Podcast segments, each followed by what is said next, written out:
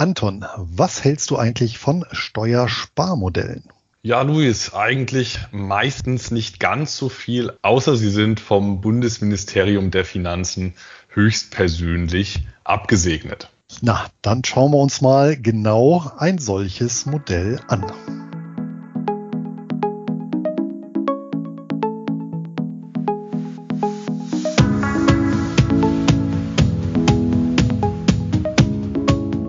Und damit herzlich willkommen zum Einkommensinvestoren Podcast, der Podcast für Dividendensofortrentner und alle, die es werden möchten.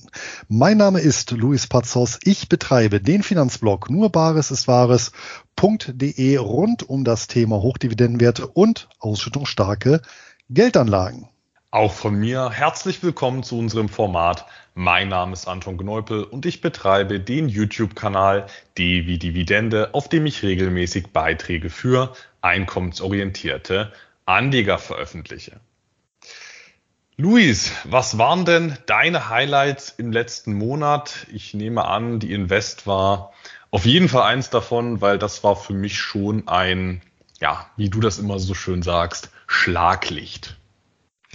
Besser hätte ich es auch nicht formulieren können. Die Invest im Allgemeinen und natürlich unser Wiedersehen im Speziellen sowie das Zusammentreffen mit unserem Hausbroker, dessen Stand ja praktischerweise genau gegenüber von der Blogger Launch sich befand und ja, mit, äh, die waren ja angereist mit reichlich Altbier aus dem Hause Füchschen, also eine Düsseldorfer Qualitätsmarke da hat der Besuch ja gleich doppelt Spaß gemacht, oder? Auf jeden Fall, da hatte man es dann nicht so weit, um sich was abzuholen. Aber wie sah es denn abseits davon aus? Wir haben ja eigentlich noch eine kleine Ankündigung zu machen. Ja, unbedingt. Denn es wurde ja höchste Zeit, dass wir beide eine gemeinsame Veranstaltung ins Leben rufen, nämlich das Einkommensinvestoren Bootcamp. Und das wird stattfinden. Das Datum kann ein jeder schon mal im Kalender rot eintragen, der sich dafür interessiert. Am 9. September, also am 9.9. und es wird stattfinden in praktischerweise Düsseldorf. Magst du denn die Inhalte ganz kurz umreißen? Ich meine, du hattest gerade eben gar nicht mit erwähnt, dass wir das glücklicherweise sogar in den Hallen von CapTrader, unserem Hausbroker, machen können. Das ist für mich persönlich ja auch nochmal ein ganz besonderes Highlight, dass die uns dafür die Möglichkeit eröffnen, für uns und die Teilnehmer. Inhaltlich soll es ja eigentlich darum gehen, was wir bereits aktuell in Einzelschulungen direkt mit Anlegern praktizieren.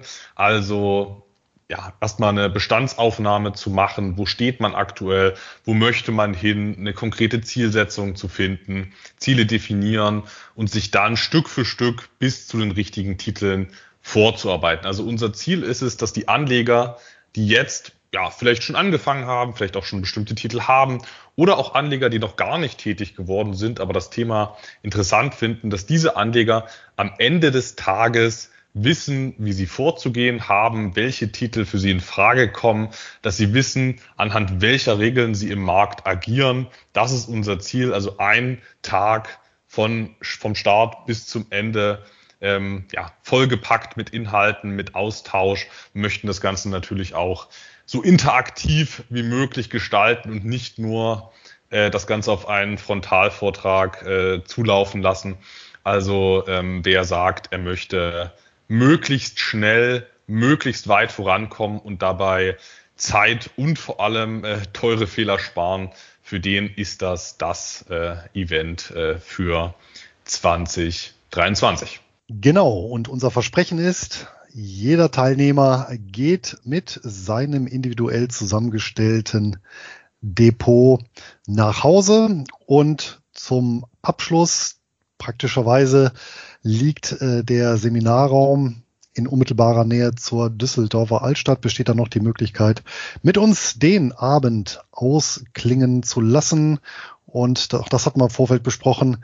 Das wird dann standardmäßig im Ticketpreis inbegriffen sein. Also von daher vielleicht noch den Abend frei halten und dann können wir die Seminarthemen vertiefen, aber auch ansonsten uns über Gott und die Welt unterhalten. Also Termin schon mal frei halten. Die Buchungsseite ist in Erstellung und ähm, ich denke, bis spätestens zur nächsten Podcast-Folge ist sie dann bereit, sodass die kleine Teilnehmerzahl sich diesem exklusiven Kreis anschließen kann. Es wird auf jeden Fall keine Massenveranstaltung, sondern wirklich eine konzentrierte Gruppe, die dann aber dafür umso weiter kommen soll.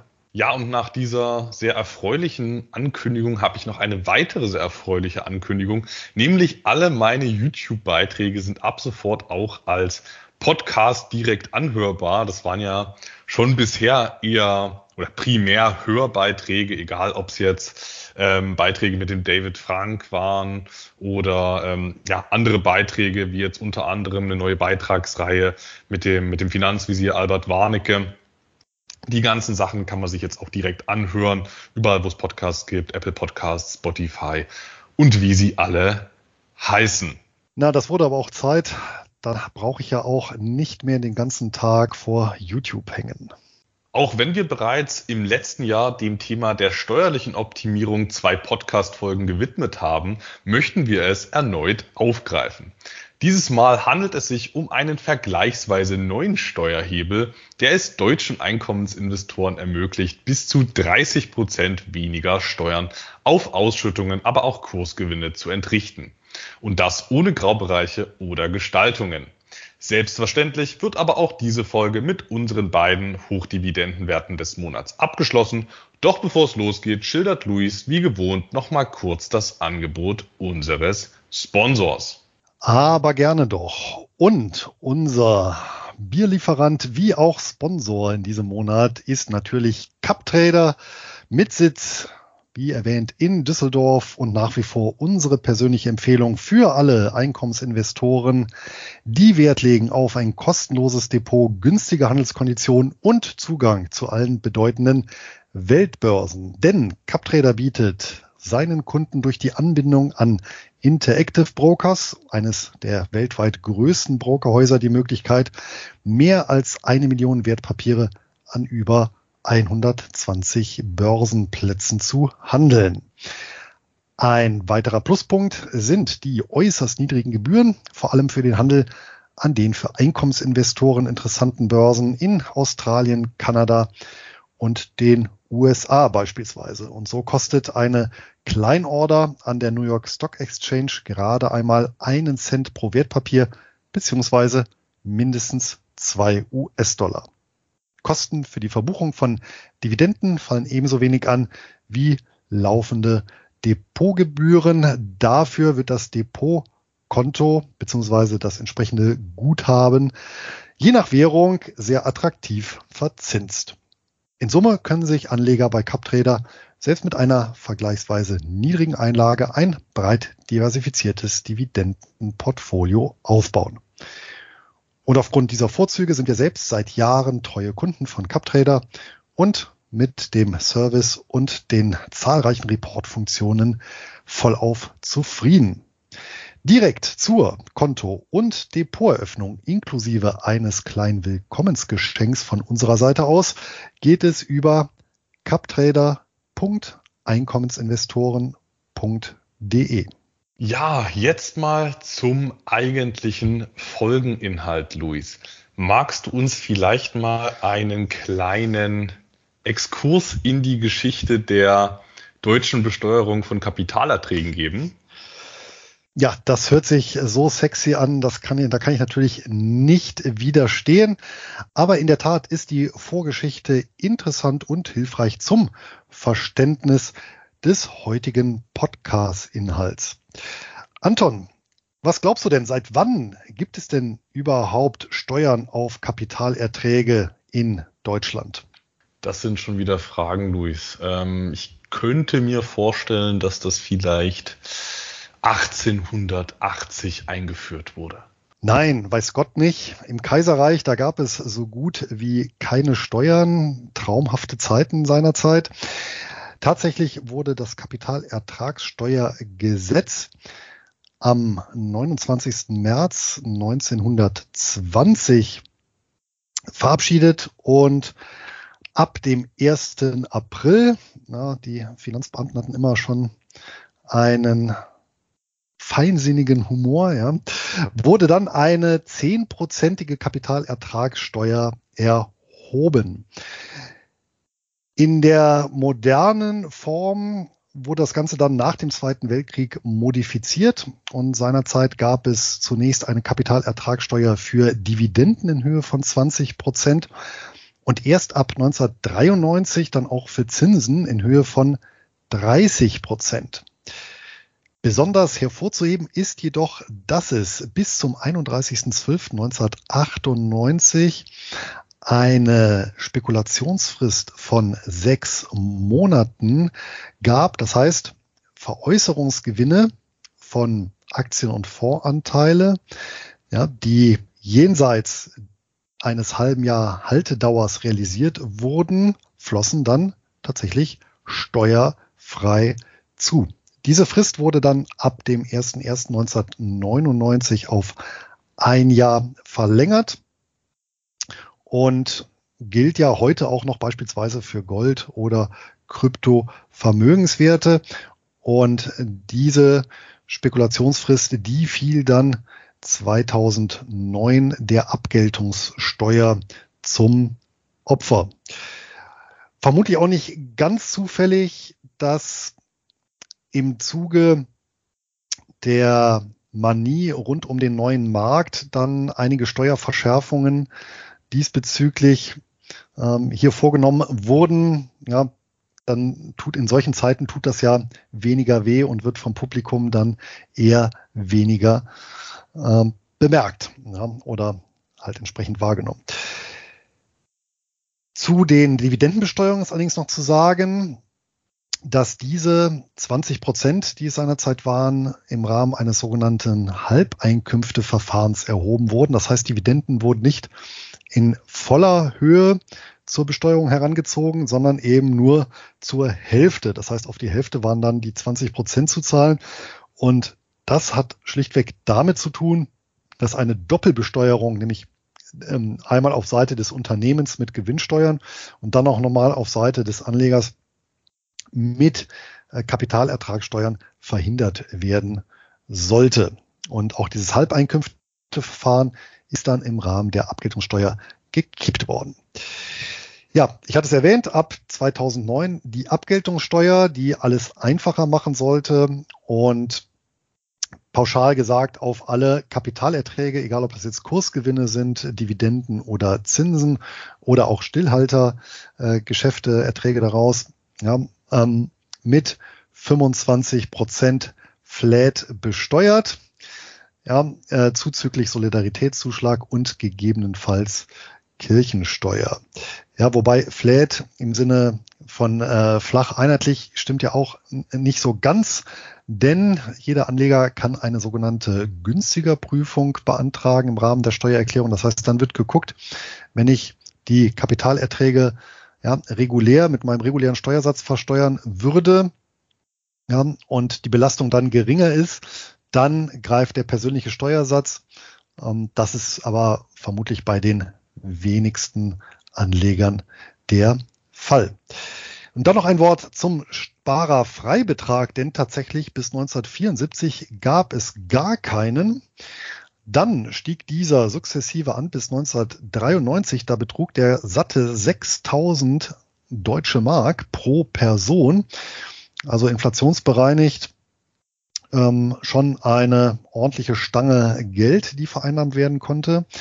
Und ähm, dieser, dieser Betrag ist dann immer weiter runtergeschraubt worden und äh, betrug zwischen 2009 und 2022, also vom Zeitpunkt der Einführung der Abgeltungssteuer bis eben jetzt zum 31.12. des vergangenen Jahres 801 Euro als Pauschbetrag und seit dem 01.01.2023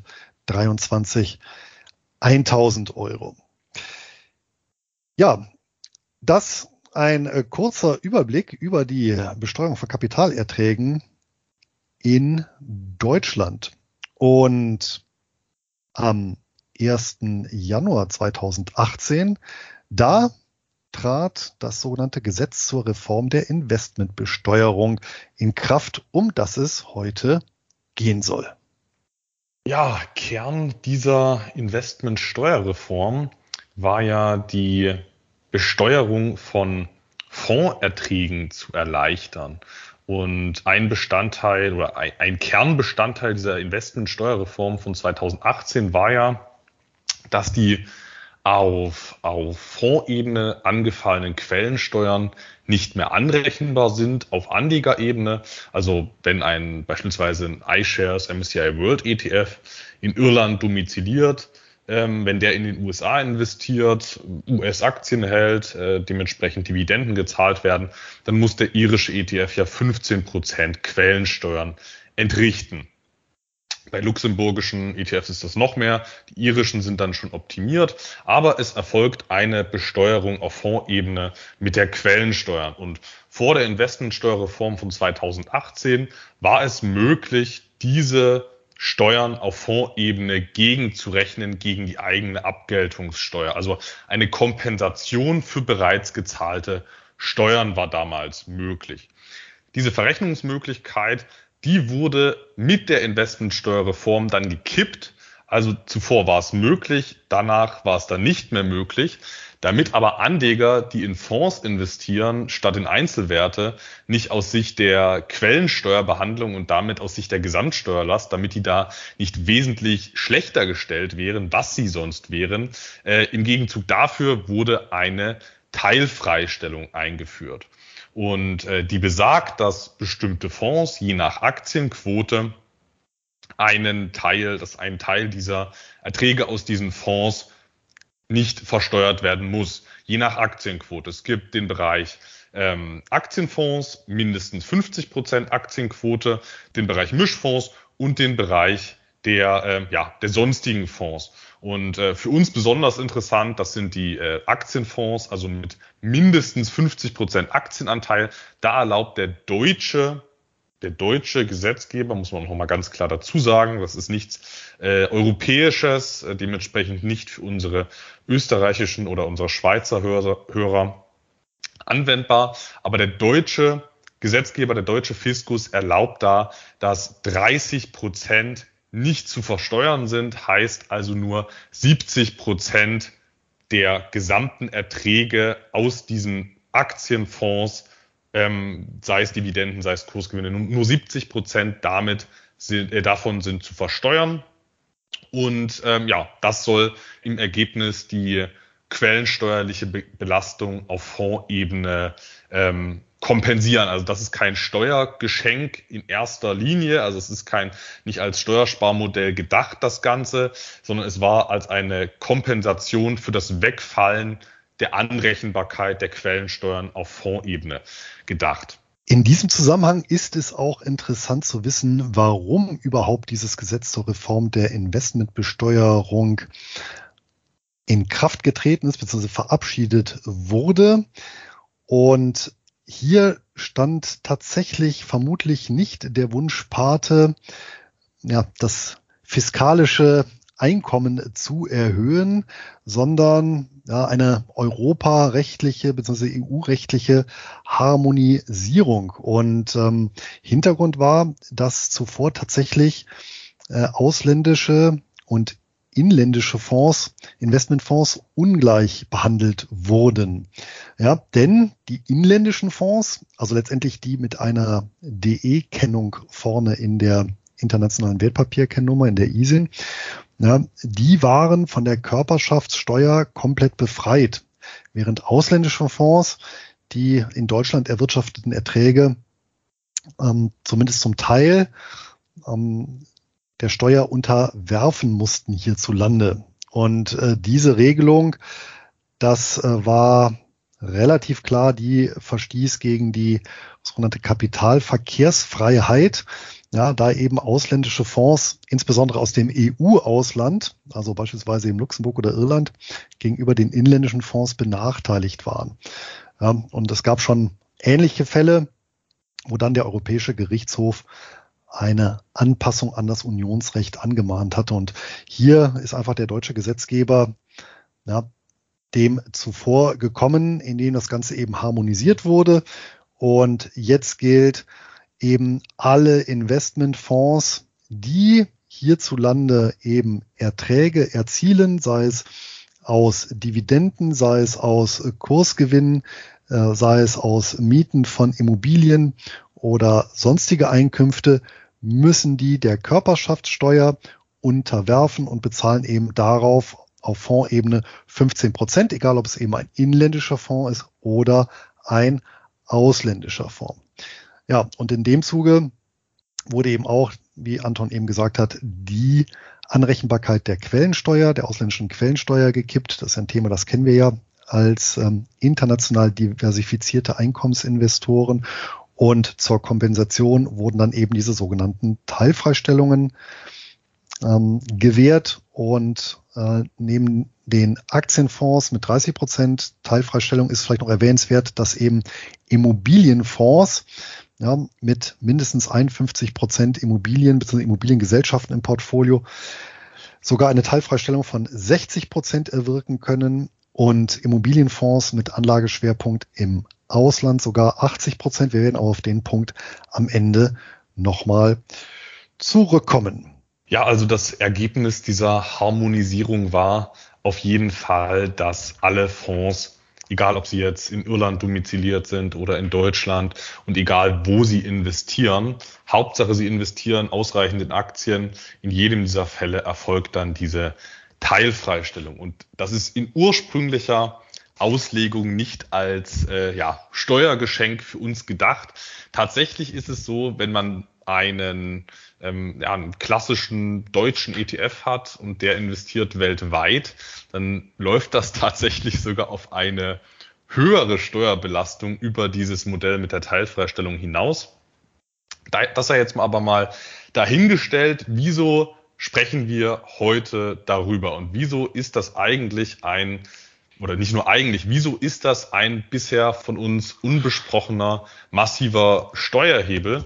Ja, also im Zuge dieser ganzen CEF-Sperrungsthematik habe ich mich insbesondere viel mit, mit äh, ja, handelbaren Alternativen befasst und bin dann nochmal über einschlägige Literatur gestolpert zum Thema Teilfreistellungen ist ja eigentlich schon ein relativ alter Hut mit 2018. Damit hatten wir uns damals schon beschäftigt, sind damals aber zum Schluss gekommen. Vor allem du hattest das damals schon behandelt, das Thema. Ähm, damals sind wir zum, zum Schluss gekommen, dass das eigentlich, also diese Teilfreistellung, dieses Teilfreistellungsprivileg nicht Anwendung finden kann bei den klassischen von uns gehandelten Produkten, also eine BKI Investment Company oder ähm, City of London Investment Trust und wie sie alle heißen, ähm, primär nicht europäische Sammelanlagen, dass man eigentlich das dort nicht anwenden äh, kann. Das war damals unser Fazit. Im Zuge der Recherchen um Alternativen bin ich aber tatsächlich auf einschlägige Literatur und äh, ein, ein Statement vom, vom Bundesministerium der Finanzen äh, gestoßen, darüber gestolpert, dass diese Teilfreistellung auch auf nicht-europäische Aktien-ETFs Anwendung finden darf, beziehungsweise sogar anzuwenden ist. Also diese Erträge daraus, die Kursgewinne und die ganzen Dividenden daraus, diese nicht teilfrei zu stellen, das wäre sogar die falsche Variante. Ähm, da beschwert sich das Finanzamt natürlich nicht und deswegen wird vermutlich äh, niemand diesbezüglich Post bekommen haben. Aber es ist die formal korrektere Variante nach aktuellem Stand der Dinge, diese gesamten ja, Erträge aus Aktienfonds, auch aus nicht-europäischen Aktienfonds, ähm, ja, teilfrei zu stellen. Das ist die korrekte Vorgehensweise. Woher resultierte denn unsere frühere Vermutung, dass diese Teilfreistellung beispielsweise auf Closed-End Funds nicht anwendbar ist? Nun, äh, zum einen ganz einfach deswegen, weil Closed-End Funds technisch ja auch als Aktien geführt wurden und daher natürlich erstmal die Vermutung nahe lag, dass diese eben nicht der Definition des Kapitalanlagegesetzbuches eines Investmentfonds genügen. Tatsächlich definiert das Kapitalanlagegesetzbuch Investmentfonds als ein Zitat Organismus für gemeinsame Anlagen, der von einer Anzahl von Anlegern Kapital einsammelt, um es gemäß einer fest angelegten Anlagestrategie zum Nutzen dieser Anleger zu investieren und der kein operativ tätiges Unternehmen außerhalb des Finanzsektors ist. Zitat Ende. Das heißt, Closed End Funds zum einen sind technisch tatsächlich beispielsweise über den WM-Datenservice als Aktien geschlüsselt, galten also in dem Sinne auf Bankebene oder auf regulatorischer Ebene ursprünglich nicht als Fonds, sondern eben als Aktien. Auf der anderen Seite erfüllen sie auch diese Definition des ähm, Kapitalanlagegesetzbuches gar nicht, denn typischerweise wird für einen Closed-End Fund eben nicht Geld von Anlegern eingesammelt, sondern es wird eine Vermögensmasse gebildet, typischerweise aus dem Anlagevermögen einer Kapitalanlagegesellschaft und dann eben separat an die Börse gebracht und ab dann können Privatanleger Anteile daran erwerben. Also das heißt, diese strenge Definition ist gar nicht erfüllt. Das hat sich allerdings nun zumindest in der deutschen steuerrechtlichen Logik dadurch geändert, dass die Closed-End Funds aufgrund der PRIP-Verordnung der besagten, die uns ja seit Anfang des Jahres ein bisschen Kopfschmerzen bereitet, eben doch als Investmentfonds klassifiziert wurden und als solche nach wie vor betrachtet werden und damit natürlich von der Logik her auch steuerrechtlich in diese Kategorie fallen müssen. So, und wenn wir das erstmal voraussetzen, haben wir jetzt natürlich noch einen zweiten Punkt zu klären, neben der Teilfreistellung, nämlich das Thema Quellensteuer. Und hier ähm, muss ich sagen, ähm, zumindest ging es mir so, und ich nehme Anton, das war bei dir ähnlich, da saßen wir beide so ein bisschen im Irrtum nämlich auf. Ähm, denn die Teilfreistellung bringt mir ja nichts, wenn ich ausländische oder nicht viel, wenn ich ausländische Einkünfte habe, aber dann meine Quellensteuer, die ich beispielsweise in USA zahle von 15 Prozent, nicht gegenrechnen kann. Dann wird das Ganze recht schnell ja, ein, ein äh, Nullsummenspiel oder ich muss sogar drauflegen. Ja, denn das war auch gemeinhin der Tenor, selbst auf großen und ganz renommierten Finanzportalen. Und ich habe hier mal das Zitat nämlich mitgebracht äh, aus einem. Zitat, wichtig zu wissen ist, dass alle Investmentfonds grundsätzlich nun jährlich und anhand einer Pauschale besteuert werden. Quellensteuer auf ausländische Dividenden können Anleger nicht mehr auf die Abgeltungssteuer anrechnen. Zitat Ende. Und genau das stimmt eben nicht wie wir eben zum einen über besagtes Dokument vom Bundesfinanzministerium herausgefunden haben. Ferner haben wir uns durch das Investmentsteuergesetz gewühlt, was übrigens selber wiederum nicht vergnügungssteuerpflichtig war und sind dabei auf den interessanten Paragraph 47 gestoßen. Was steht denn da drin, Anton? Da steht drin, dass jeder deutsche Anleger direkt zwischen Fonds und Anleger gezahlte Quellensteuern doch gegenrechnen darf, gegen die deutsche, ähm, dass das jeder Anleger doch gegenrechnen kann. Also dass wieder das, das, was die, das, was die Portale schreiben, das gilt nur für einen Teil. Also ursprünglich war es ja möglich, vor 2018 die auf Fondsebene gezahlten Quellensteuern zu zahlen, äh, zu, gegenzurechnen. Also wenn der irische ETF eine Coca-Cola-Aktie hat aus Amerika, da gab es ursprünglich mal Quellensteuern, also gibt's auch immer noch, aber da konnte man vor 2018 diese Coca-Cola-Quellensteuer gegenrechnen. Das geht jetzt nicht mehr. Und das ist auch richtig, was die Portale schreiben, dass das nicht möglich ist. Aber das liest sich dann so, als ob generell keine Quellensteuer mehr gegengerechnet werden kann. Es ist aber erlaubt, äh, zwar nicht diese auf Fondsebene Quellensteuer gegen die deutsche Abgeltungssteuer zu rechnen, aber es ist erlaubt, wenn ich einen US-ETF habe, der investiert in US-Aktien, dass ich die Quellensteuer, die, beim, die dann bei Ausschüttungen vom US-ETF zu mir anfallen, dass ich diese Quellensteuer anrechne. Das ist erlaubt. Also das ist ganz wichtig zu unterscheiden. Quellensteuern auf Fondsebene, die kann man nicht mehr anrechnen wie früher. Äh, Quellensteuern auf Fondsausschüttungen zu mir als Anleger, die kann ich voll anrechnen. Und das war ja auch so der Knackpunkt, weshalb wir ursprünglich dachten, es geht überhaupt nicht, weil es stand überall auf allen Seiten, Quellensteuern darf man nicht anrechnen. Es stimmt aber nur für einen Teil, denn der Gesetzestext Text sagt eindeutig, dass diese äh, Fondsausschüttungsquellensteuern anrechenbar sind. Und ähm, deswegen ist es ja jetzt eigentlich auch so interessant, und äh, zuvor wäre es uninteressant gewesen, hätte man das nicht anrechnen können. Aber was genau, Luis, äh, besagt denn der Gesetzestext? Paragraph 47 Investmentsteuergesetz besagt in Absatz 1 enthalten die ausgeschütteten und ausschüttungsgleichen Erträge Einkünfte aus einem ausländischen Staat, die in diesem Staat zu einer Steuer herangezogen wurden, die anrechenbar ist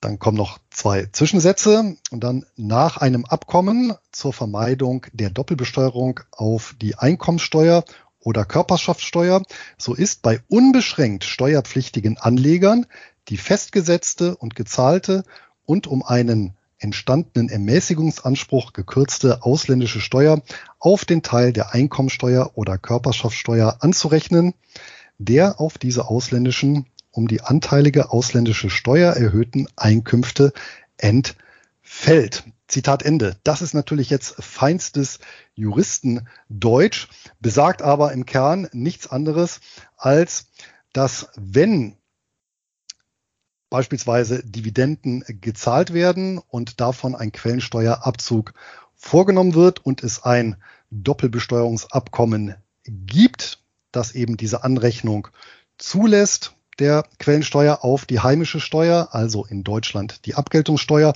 Und sofern ich hier in Deutschland als Anleger zur Steuer veranlagt werde, dann kann ich diese Quellensteuer nach wie vor anrechnen. Das ist der Tenor dieses Paragraphen. Und dann kommen wir doch jetzt gerne mal, Luis, zu dem Punkt, auf den bestimmt die meisten heiß sind. Ich meine, wir haben jetzt hier auch viel um den, um den heißen Brei herumgeredet, aber was ist denn eigentlich der, der große Steuerhebel für die Anleger?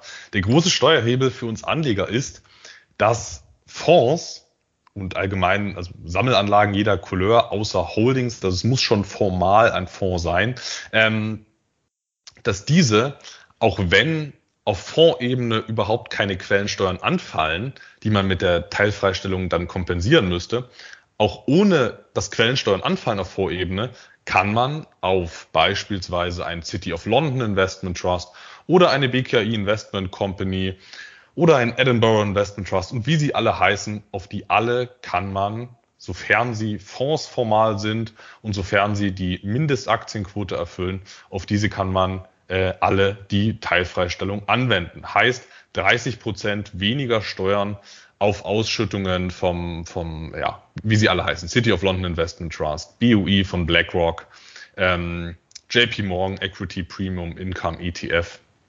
Ist übrigens auch unerheblich, wie sich die, wie sich die Ausschüttungen zusammensetzen. Also egal, was der Fonds da ausschüttet, es geht nur darum, dass die Mindestaktienquote erfüllt wird, weil man ja annimmt, dass theoretisch Quellensteuern auf Fondsebene angefallen sind. Und da sind wir jetzt eben bei einem Vorteil von, äh, von Pauschalen. Ähm, es gibt eben Fonds, da läuft so eine pauschale Teilfreistellung gegen ein, in der, aus Sicht der Gesamtsteuerlast und Fälle, da läuft's für ein. Wenn wir einen einen ähm, deutschen ETF haben, der investiert weltweit in Dividendenaktien, da hat man in Summe häufig eine schlechtere Gesamtsteuerlast. Also äh, die Kombination aus, aus Quellensteuern auf Fondsebene und äh, teilfrei gestellter Abgeltungssteuer, diese Kombination liegt häufig über den 25 Prozent plus Soli. Ähm, wenn wir aber Fonds kaufen, wo auf Fondsebene überhaupt nichts anfällt an Quellensteuer, dann ist das ein 1 zu 1 Steuervorteil. Ähm, Immer vorausgesetzt, dass auf Fondsebene keine Quellensteuer angefallen ist. Aber diese ganzen Titel, BKI Investment Company, Australian United, Edinburgh Investment Trust, City of London Investment Trust, Aberdeen Asian Income Fund, alles, was mindestens 50 Prozent in Aktien hält, äh, profitiert davon. Das wären 17,5 Prozent reine deutsche Steuer bei einem britischen Titel, bei einem, bei einem britischen äh, ETF oder CEF ähm, reine deutsche Steuer. Bei einem, bei einem US-amerikanischen wären das 15 Prozent voll anrechenbare Quellensteuer plus 2,5 Prozent deutsche Steuer. Und das Schöne ist, bei amerikanischen ETFs spart man dann nochmal massiv Solidaritätszuschlag, weil der Solidaritätszuschlag, der wird dann immer nur auf den deutschen Anteil berechnet. Und wenn man bereits 15 Prozent in den USA Quellensteuer gezahlt hat und dann noch 2,5 Prozent deutsche Steuer dazukommen, fällt nur auf diese 2,5 Prozent der Soli an. Und das ist dann, sind dann 90 Prozent weniger Soli. Also äh, landet man dann ähm, eben nicht bei 1, irgendwas zusätzlich an Prozenten, was der Soli ausmacht, sondern der ist dann komplett vernachlässigbar, der Soli. Heißt, das ist ähm, ja über 30 Prozent weniger Steuerlast auf äh, entsprechende qualifizierte Positionen. Und ich habe das bei mir mal ausgerechnet. Klar, nicht jede dieser Positionen ist bei mir äh, entsprechend ein, also nicht entsprechend qualifiziert, aber das spart bei mir schon so äh, ja, drei, vier Prozent Gesamtsteuerlast, was schon auf einen netten dreistelligen äh, Betrag jedes Jahr bei mir dann hinausläuft. Und was noch on top kommt, es sind jetzt durch diese Teilfreistellungsmöglichkeiten mehr Fonds steuerlich sinnvoll überhaupt investierbar. Also wenn man jetzt sagt, man hat einen US-ETF und da fallen Quellensteuern auf Vorebene an, das ist also nicht dieser optimierte Fall, wie gerade eben besprochen, keine Quellensteuern auf Fondsebene und trotzdem Teilfreistellung. Ähm, sagen wir mal, wir haben einen US-ETF und der investiert in Schwellenländern, da fallen Quellensteuern auf Fondsebene an und dieser wäre jetzt durch das Instrument der Teilfreistellung wieder sinnvoll investierbar für uns Anleger, weil wir den Nachteil der Quellensteuer auf Fondsebene ja kompensieren können über, über die Teilfreistellung. Also auf qualifizierte, optimierte Positionen deutlich weniger Quellensteuern und mehr Titel überhaupt steuerlich sinnvoll investierbar.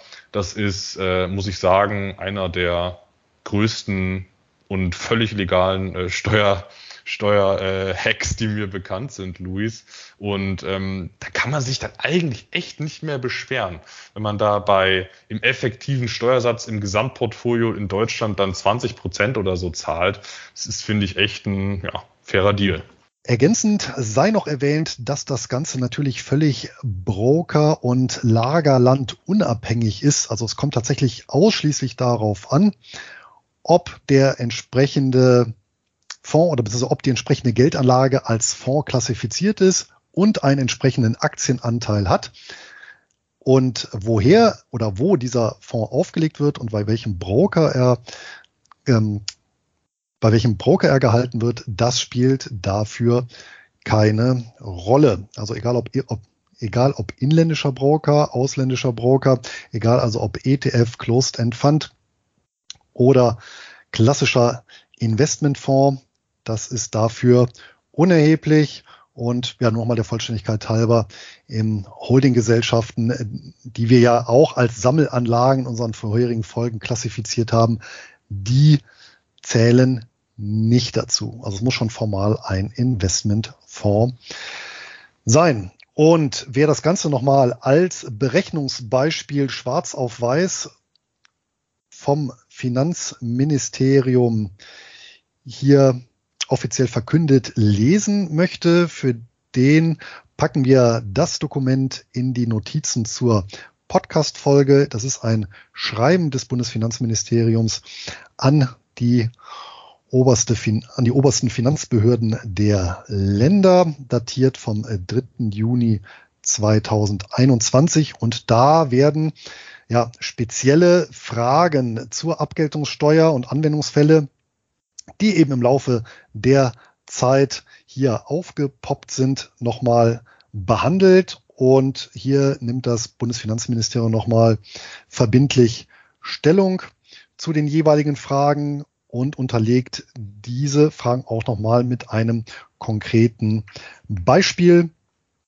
Und auf Seite 13 und 14 dieses Schreibens, da findet sich eben das Beispiel ausländischer Aktienfonds, was uns letztendlich motiviert hat, dann auch diese Podcast-Folge aufzunehmen. Ja, und einen ganz wichtigen Punkt dürfen wir ja jetzt nicht vergessen. Luis, wie sieht's denn aus mit den Immobilien, beziehungsweise wie sieht's aus mit den REITs, Real Estate Investment Trusts? Wichtige Einschränkung, und wir hatten es ja vorangekündigt, auf Real Estate Investment Trust lässt sich die besagte Regelung einer 60 bzw. 80-prozentigen Teilfreistellung nicht anwenden, weil im Sinne des Gesetzes Real Estate Investment Trust eben nicht als Immobilien bzw. Immobilienfonds gelten, sondern als eben Immobilienaktiengesellschaft, mit Aktiengesellschaft mit Sonderstatus. Das heißt, selbst ein Closed-End Fund, der ausschließlich in Real Estate Investment Trust investiert, kann weder die ähm, Aktienfreistellung in Anspruch nehmen in Höhe von 30 Prozent, noch die für Immobilienfonds ähm, inländisch 60 und ausländisch 80 Prozent. Das heißt, der fällt tatsächlich durch alle Raster, hängt auch damit zusammen, dass tatsächlich die Real Estate Investment Trust ähm, in dem Sinne komplett ähm, aus dem Gesetz zur Reform der Investmentsteuerung seinerzeit ähm, herausgelöst wurden. Also für die gilt genau dieses Gesetz nämlich nicht. Und von daher gehen die Freunde des börsennotierten Betongoldes, zumindest was diesen äh, Steuerkick angeht, leer aus. Das war jetzt die Theorie, wie deutsche Anleger mit Sammelanlagen nennenswert Steuern sparen können.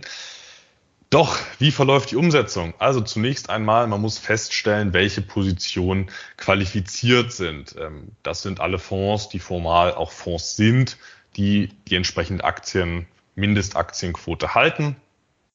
Dann gilt es, die betroffenen Beträge herauszufiltern. Also da gibt es wahrscheinlich verschiedene Möglichkeiten, wie man das machen könnte.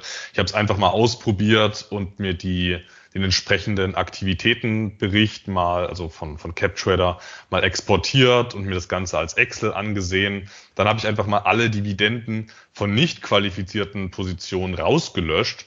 Und dann hatte ich innerhalb weniger Minuten die Auflistungen aller Bruttodividenden die man dann im, in, der, in der Zeile 4 Anlage Cup Investmenterträge eintragen kann. Das ist eine extra, extra Anlage. Die Zeile 9 der Anlage Cup Investmenterträge, die ist in der Regel nicht auszufüllen. Das ist die Zeile für, für äh, die Vorabpauschale. Die greift nur, wenn der entsprechende Fonds entweder thesauriert, das trifft bei uns nicht zu, oder wenn die Ausschüttungen niedriger sind als der Referenzzinssatz, das dürfte bei uns auf absehbare Zeit auch nicht der Fall sein, wird dann relevant, wenn wir vielleicht mal auf äh, Bundesanleihen äh, 5% sehen, ähm, aber dann könnte man vielleicht sich sowieso nochmal die eigene Asset Allocation nochmal neu durch den Kopf gehen lassen.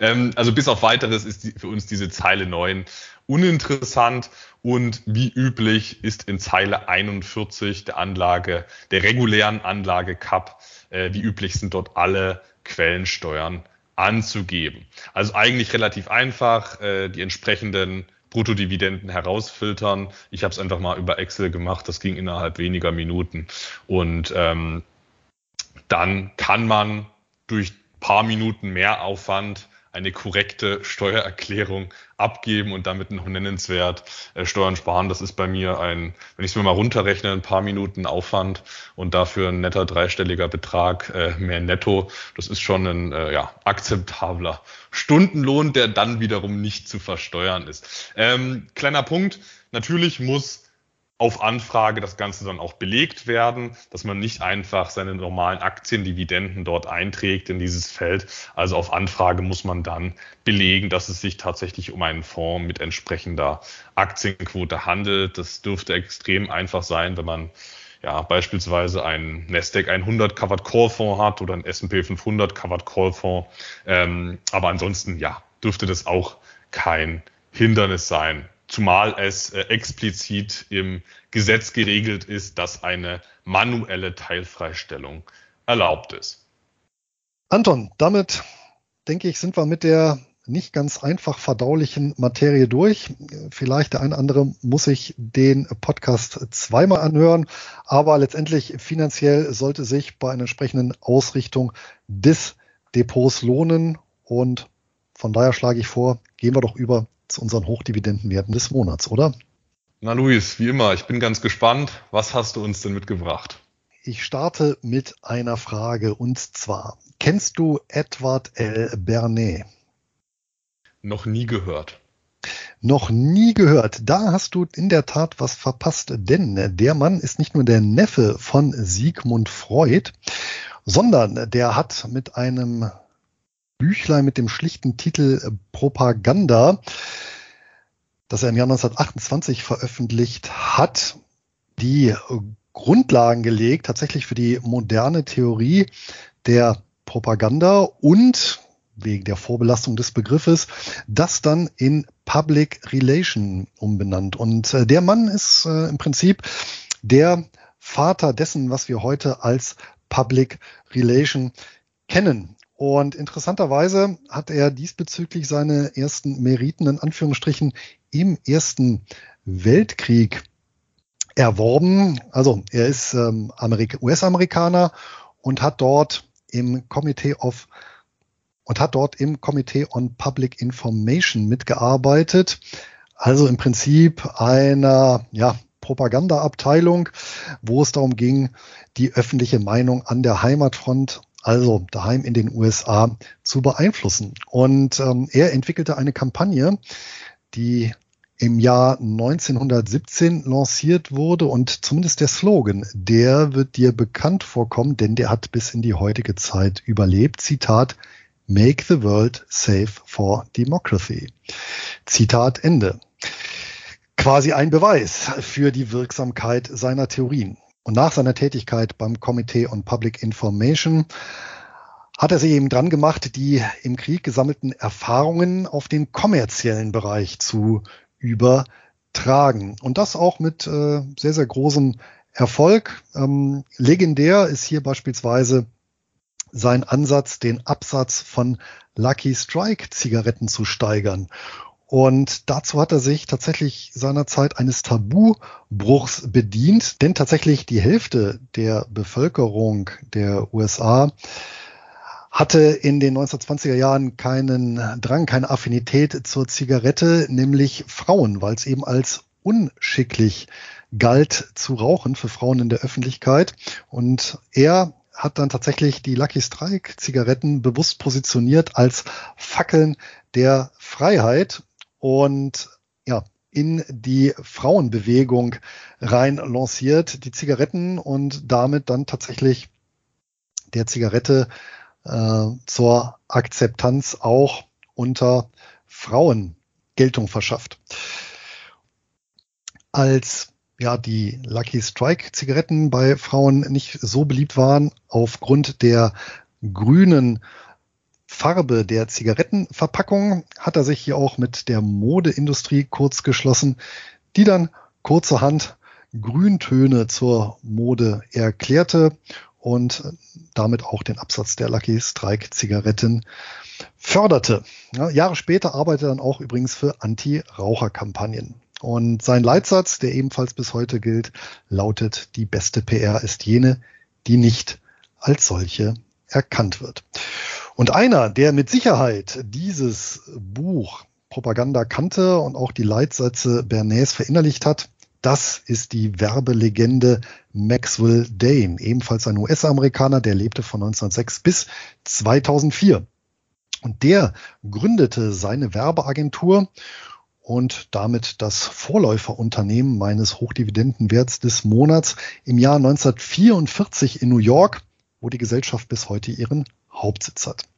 Fünf Jahre später schloss er sich mit zwei Freunden, nämlich James Doyle und William Burnbach zusammen und die drei starteten mit der gemeinsamen Firma Doyle Dane Bernbach, kurz DDB, durch.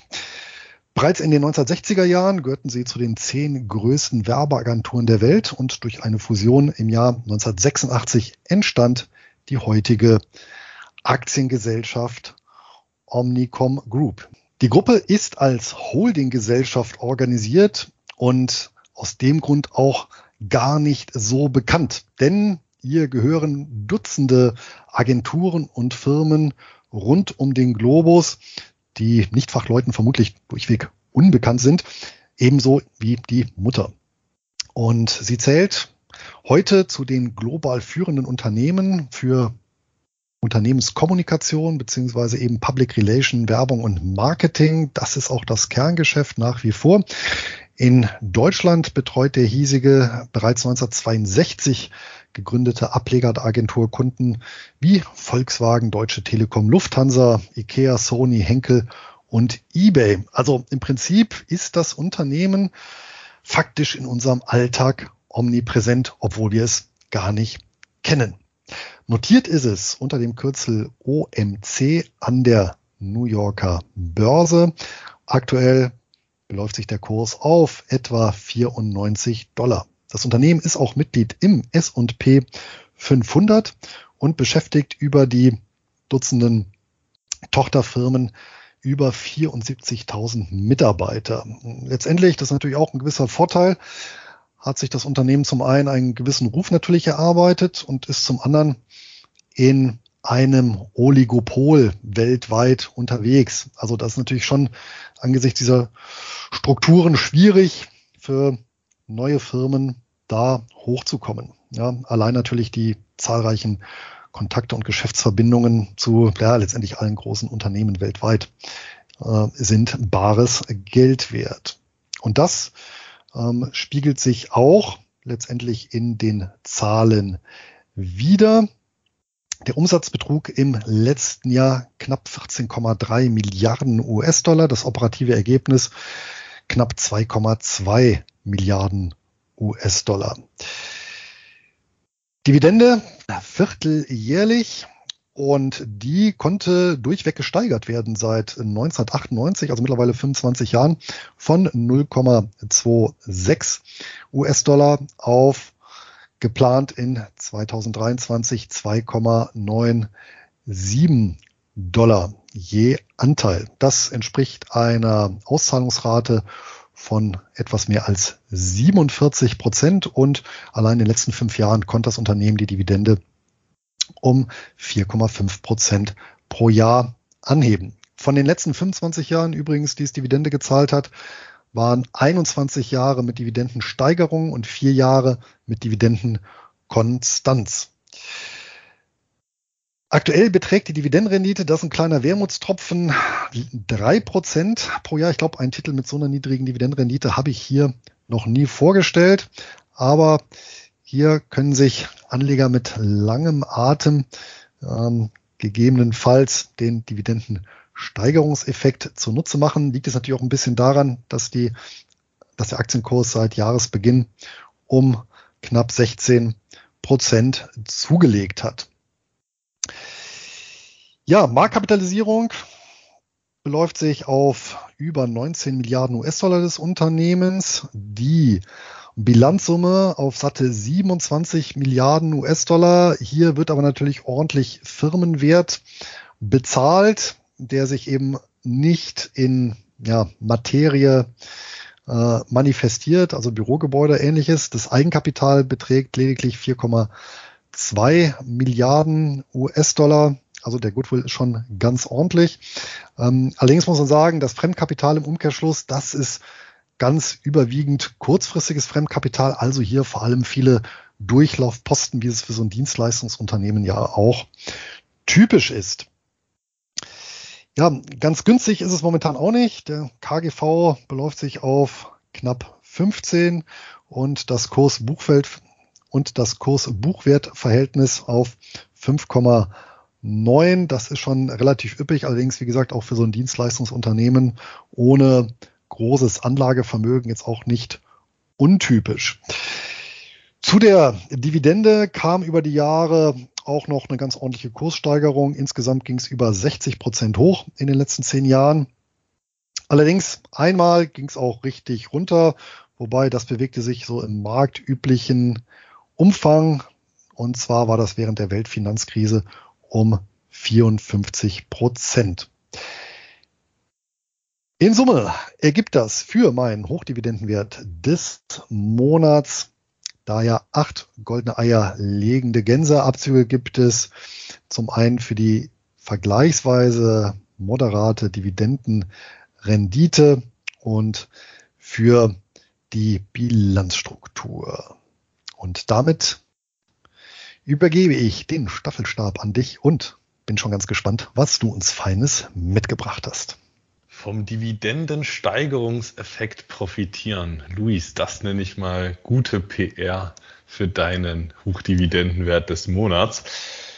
Bei mir geht's trotz Teilfreistellungsthema in der heutigen Podcast-Folge nicht um einen von dieser profitierenden äh, Fonds, sondern mal um einen Anleihen-ETF. Und wie wir es heute schon aufgegriffen hatten, diese sind generell nicht ja, dafür qualifiziert, liegt auch daran, dass auf Anleihen in 99,9 Prozent der Fälle auch keine Quellensteuer anfällt, die man gegebenenfalls kompensieren müsste. Zunächst einmal, wieso spreche ich überhaupt über den Titel? Weil es einer der wenigen Anleihen-ETFs ist, der für meine private Strategie zulässig wäre, beziehungsweise er ist es sogar und deswegen hat er auch seinen Weg in mein eigenes Zielportfolio gefunden. Was macht diesen Titel so besonders?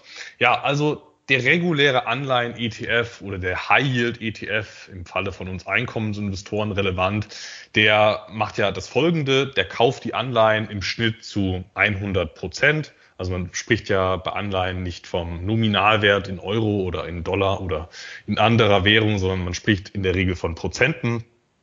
Der Anleihenfonds kauft diese im Schnitt zu 100 Prozent diese Anleihen und hält diese im Schnitt bis zur Fälligkeit, hält die Anleihen, äh, kauft die Anleihen zu 100, kriegt sie zurück zu 100, äh, kassiert auf dem Weg bis zur Fälligkeit die ganze Zeit äh, Zinsen, schüttet diese komplett aus und äh, wenn die Tilgung erfolgt ist, wird äh, der zurückerhaltene Betrag wieder in neue Anleihen investiert, äh, die wieder zu 100 notieren und die dann wieder zu 100 getilgt werden. Heißt, ohne Ausfälle würde so ein Anleihenfonds langfristig seitwärts laufen, weil keine, kein Erwartungswert, kein positiver Erwartungswert beim Kapitalstock besteht. Wie sollte dort Wachstum entstehen bei Anleihen, die zu 100 gekauft werden und die zu 100 wieder getilgt werden? Da besteht kein positiver Kurserwartungswert.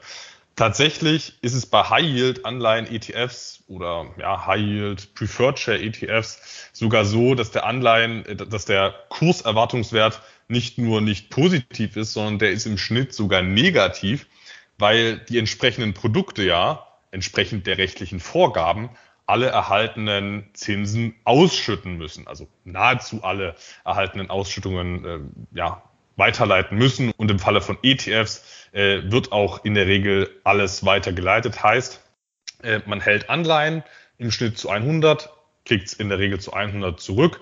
Alle Zinsen werden ausgeschüttet. High-Yield-Anleihen fallen aber ab und zu auch mal aus. Also wir haben da durchaus eine historische Ausfallrate die ja, in Richtung 0,5 Prozent geht. Klar, dann gibt es auch noch mal ein bisschen Recovery. Also nicht jede ausgefallene Anleihe ist auch gleichzeitig ein Totalverlust. Aus der Insolvenzmasse kann immer noch was zurückgewonnen werden. Aber ich habe einfach einen statistisch erwarteten, nennenswerten, laufenden Verlust. Also jedes Jahr fällt da irgendwas aus in meinem High-Yield-Anleihen-ETF. Heißt, weil keinerlei weil schon regulär keinerlei Upside-Potenzial ist, gleichzeitig immer mal wieder eine Anleihe ausfällt, hat mein Anleihen-ETF eine negative langfristige Tendenz. Und das sieht man auch, ob es jetzt der HYG ist oder ob das der PFF für Preferred Shares ist. Die haben alle eine negative Langfristtendenz, weil alle Zinsen, die kassiert werden, alle Coupons, die vereinnahmt werden, die werden alle ausgeschüttet und es entstehen, es werden keinerlei Rücklagen gebildet für Ausfälle, die logischerweise immer mal wieder vorkommen. Das ist völlig normal. dass äh, High-Yield-Produkte äh, ab und zu mal in kleiner Menge ausfallen. Das ist Teil des Spiels. Und mit dieser Ausgangslage, dass diese Produkte langfristig einen negativen Kapitalstock-Erwartungswert haben, sind diese Anlagen schon mal grundsätzlich für mich nicht ja, interessant und nicht in meinem Regelwerk zulässig. Solche Anlagen sind schon von vornherein ausgeschlossen. Was ist jetzt am Produkt, was ich heute vorstellen möchte, anders? Es handelt sich dabei um den iShares Fallen Angels High Yield Corporate Bond USITS ETF und der investiert, wie es der Name bereits andeutet, in Fallen Angels. Heißt, diese Anleihen werden, also ursprünglich waren das mal Investment Grade Anleihen, sind aber Fallen Angels, heißt, sie wurden herabgestuft vom Investment Grade Rating auf beispielsweise Doppel B oder einfach B. Ähm, was passiert, wenn so ein Downgrade erfolgt und diese Anleihen zu Fallen Angels werden? Äh, es passiert Folgendes, dass diese Anleihen im Kurs fallen, also sie notieren nicht mehr bei 100, sondern sie notieren jetzt beispielsweise bei 95, um der, äh, um dem, dem gestiegenen Risiko gerecht zu werden. Also wenn irgendein äh, Credit-Event erfolgt ist, ähm, ja, kann es alles Mögliche, kann es verschiedene Sachen geben, die einen Einfluss haben auf die Kreditwürdigkeit. Wenn ein Downgrade erfolgt, dann kann, äh, dann, dann äh, fällt die Anleihe im Kurs um wieder entsprechend attraktiv zu werden für Investoren, weil dann aus dem alten Coupon und dem Kurspotenzial bis zur Fälligkeit daraus entsteht dann wieder eine Effektivverzinsung, die dann in aller Regel wieder marktgerecht den Risiken entsprechend sein sollte.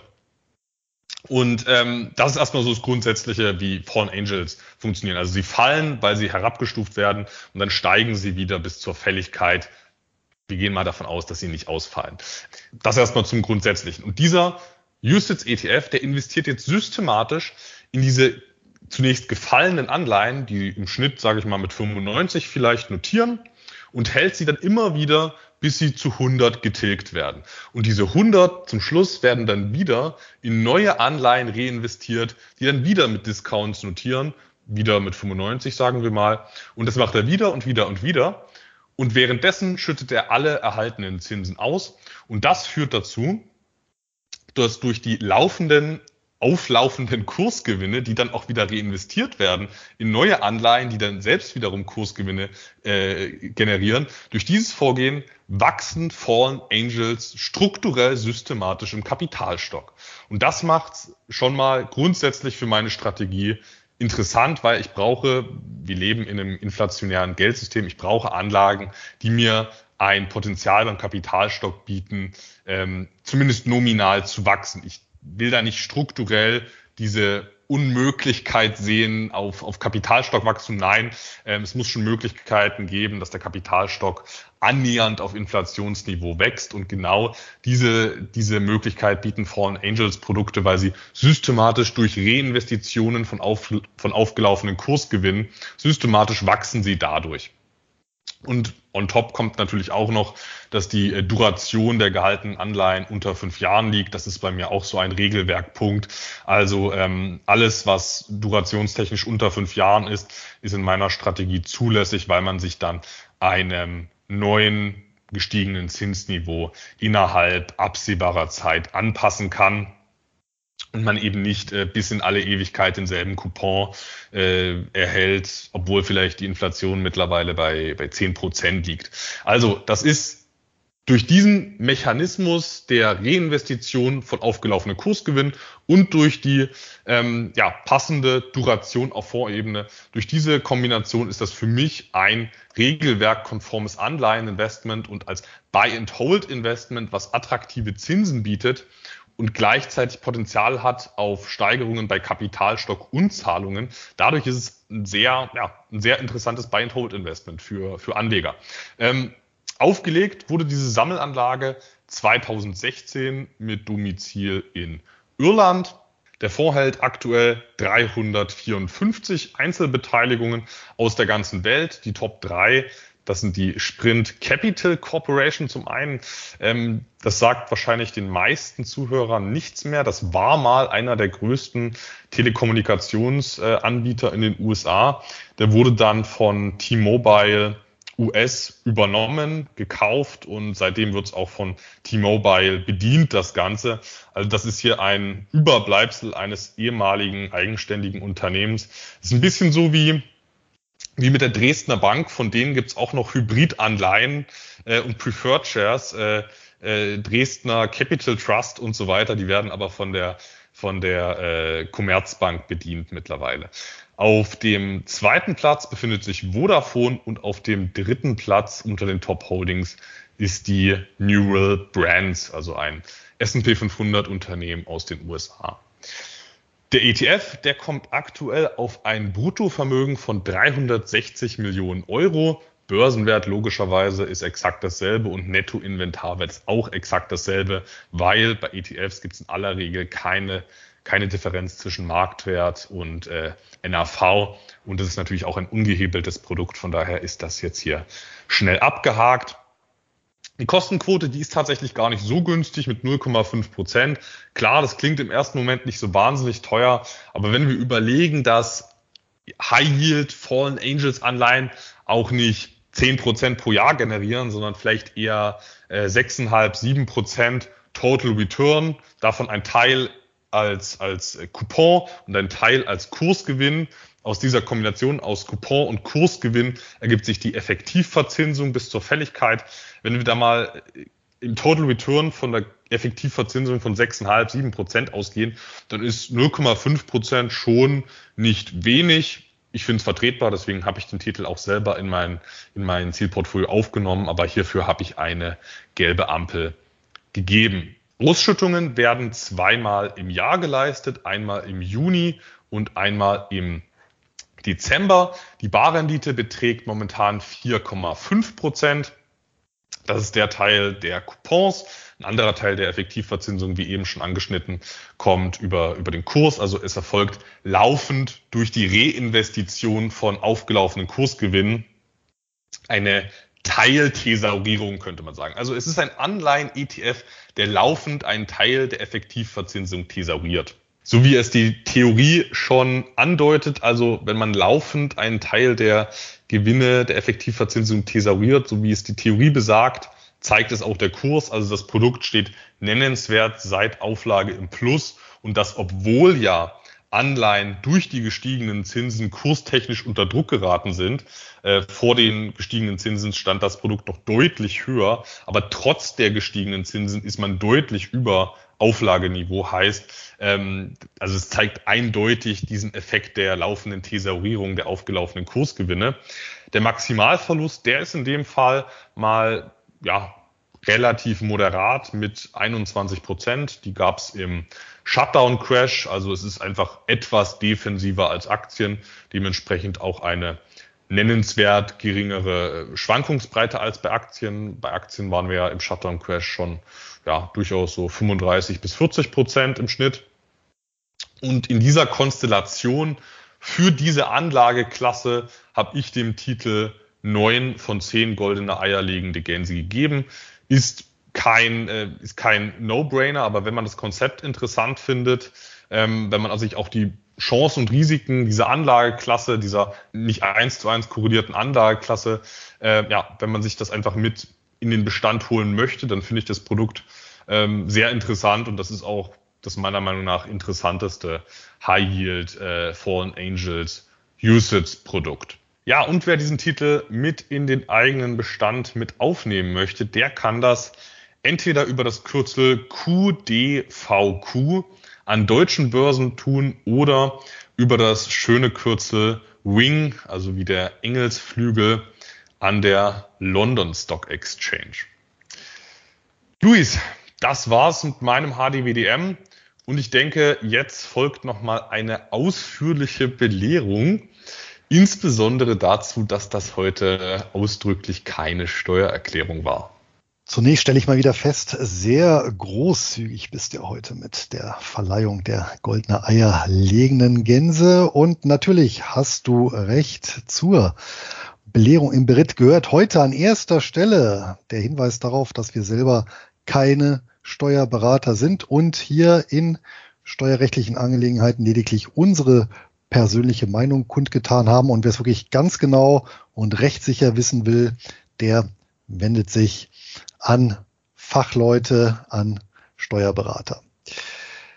Darüber hinaus ist der Handel mit Wertpapieren natürlich, wie stets, mit Verlustrisiken bis hin zum Totalausfall verbunden und wir übernehmen keine Haftung für Schäden, die aus der Nutzung oder Nichtnutzung der Informationen resultieren und für deren Aktualität und Korrektheit können wir trotz sorgfältiger Zusammenstellung keine Gewähr übernehmen. Und zudem sind alle unsere Aussagen hinsichtlich Wertpapiere keine Anlageempfehlungen, sondern ebenfalls unsere persönliche Meinungsäußerung. Und wie bei den Hochdividendenwerten des Monats auch deutlich geworden, sind wir ja selber als Investoren aktiv und gegebenenfalls in die Papiere investiert oder beabsichtigen, oder beabsichtigen selbiges, so dass Interessenskonflikte nicht ausgeschlossen werden können.